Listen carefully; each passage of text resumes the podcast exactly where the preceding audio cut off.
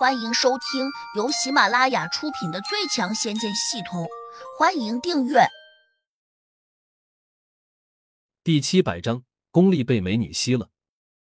展月娥拧了拧眉头，辩解说：“难道我说错了吗？”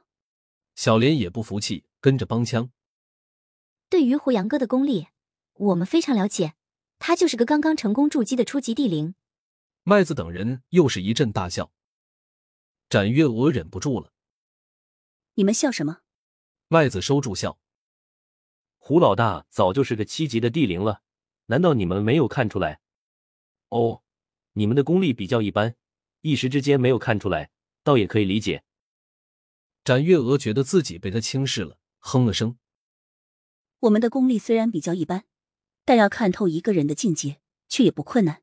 这位前辈，你也别跟着他糊弄我们，大家评评理。”你说他是个气级的地灵，那我请问，他头上散发出了浅紫色的五星光芒吗？麦子捋着胡须，笑眯眯的说道：“有啊，大家都看见了，难道你们没有看见？”展月娥和小莲顿时觉得自己二人受到了他们联手愚弄，两女都有些不高兴。你们这是睁眼说瞎话吧？胡杨哥头上并无灵光闪烁，更没有闪现出紫色五星光芒，他哪可能是七级地灵？麦子摇头说：“我们全都看得很清楚，我们也不知道为何你们没有看出来。”展月娥恼道：“前辈，虽然你年龄大，阅历高，但大家都得讲道理，对不对？”谁没有讲道理了？当然是你们。展月娥不高兴道：“我们可以请胡杨出来，当着大家的面仔细辨认，看他头上到底闪现出了哪种颜色的灵光。”行啊，那请你们喊他出来吧。麦子一脸轻松道：“好，我来喊。”小莲毫不客气的答应着，转头便冲着木楼大声叫喊胡杨的名字。他们在这外面争论着时，胡杨正在木楼中同杜玉儿和小婉叙旧。小婉冲胡杨发牢骚说：“这里什么都好，但就是太孤独了。以前还可以用手机上网，谁知现在……”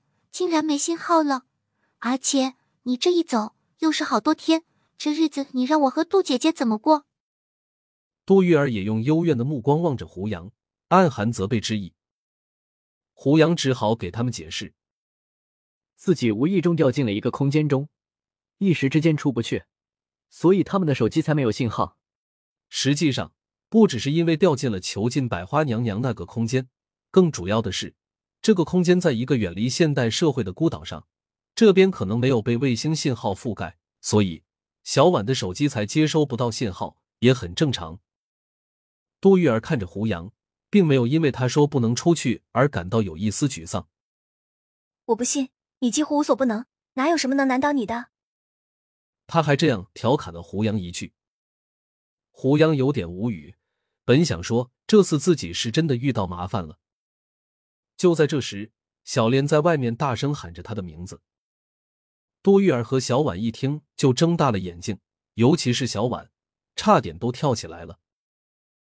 我的天，是谁在外面叫的这么欢呀？还胡杨哥？胡杨哥是随便哪个都可以叫的吗？多玉儿有点失落的问胡杨：“好像有美女在喊你，是谁呀？”胡杨面不改色。是个几十岁的老太婆，老太婆的声音会有这么好听？两女均表示不信。是真的，他们是修炼中人，驻颜有术，所以看起来不显老而已。胡杨又解释了一句，意思是还不止一个。我们去看看到底是个什么样的老太婆。多半是如花似玉的老太婆。两女只顾着去侦查去了。竟然忘了用神识去看。小婉跑得更快，几步就冲到阳台上。他只看了一眼，马上就转回头，冲胡杨埋怨起来了：“骗子，哪有什么老太婆？杜姐姐还真猜对了，果然是如花似玉的大美女，而且有两个。我胡杨哥厉害啊，出去几天就拐带了两个回来。照这样的速度，只怕用不了多久。”就能给我们弄一个女子足球队回来。杜玉儿也看见了，不过她的反应却没有那么激烈，可能是觉得自己现在还不是胡杨什么人，根本就没资格管他，所以他叹了口气，默默的看向了旁边。不远处，展月娥和小莲也看呆了，刚才只是喊了两声，结果没把胡杨喊出来，竟然喊出了两个绝色美女。小莲有点泄气道：“这里好像真是他的家，月娥姐，我们小看他了。”展月娥心里也已经认可了小莲的看法，但是她却又有点不心甘。他的功力一般，到底有什么背景，能够拥有这么多稀奇古怪的法宝？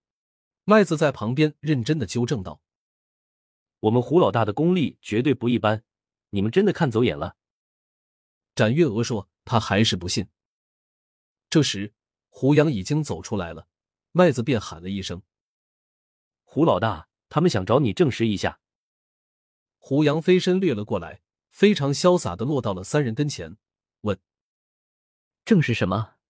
麦子上下打量着胡杨，眼里闪过一丝狐疑。想证实你的功力，他们说你只是个初级的地灵。开始我也不信，但他们说的头头是道，还说你头顶没有冒出象征着地灵七级的灵光。我这下也仔细看了看，发现你头顶的灵光竟然真的消失了，这是怎么回事？胡杨哦了声，说道：“我重新筑了一次基，可能是这个原因。”麦子一听，顿时露出了一丝失望，说：“好端端的。”为何要从头修炼呢？他这样说，显然也认为胡杨的功力可能真的倒退回去了。展月娥闪过一丝异样，转头对小莲轻声说：“我想通了，可能他在这里面鬼混，功力被那两个小美女吸走了。”本集已播讲完毕，请订阅专辑，下集精彩继续。